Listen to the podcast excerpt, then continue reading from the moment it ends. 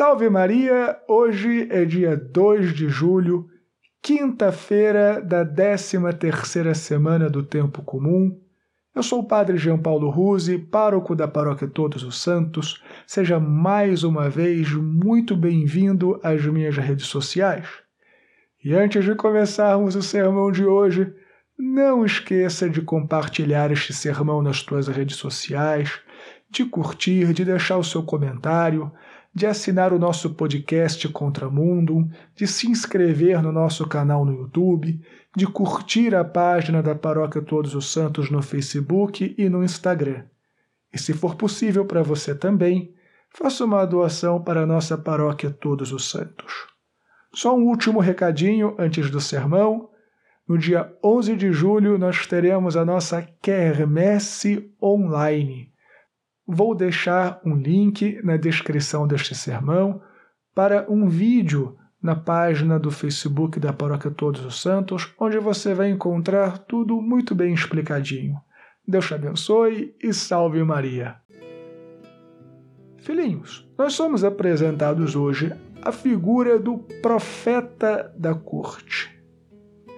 Infelizmente, na história de Israel, Muitos destes homens preferiram agradar aos reis, agradar aos governantes, evidentemente em vista de um benefício pessoal, em vista da comodidade, ou até para não criar mais problemas ou atritos entre o povo e os governantes, em detrimento de fazer a vontade de Deus por mais que este comportamento, por mais que esta conduta nos pareça reprovável, nos pareça inaceitável, infelizmente, muitas vezes nós nos comportamos da mesmíssima maneira.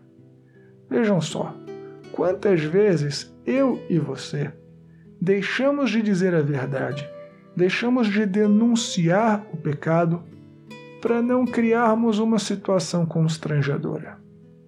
O pior ainda, quantas vezes eu e você participamos de situações pecaminosas para obtermos algum benefício, porque nos fazia sentir bem, porque era gostoso, porque era agradável. E sabíamos que estávamos errados. Pois bem, meus filhos, no Evangelho de hoje, nós vimos que o nosso Senhor Jesus Cristo é capaz de curar o paralítico e é capaz de perdoar os pecados. Nós não precisamos de nada mais. Nós não precisamos agradar a mais ninguém.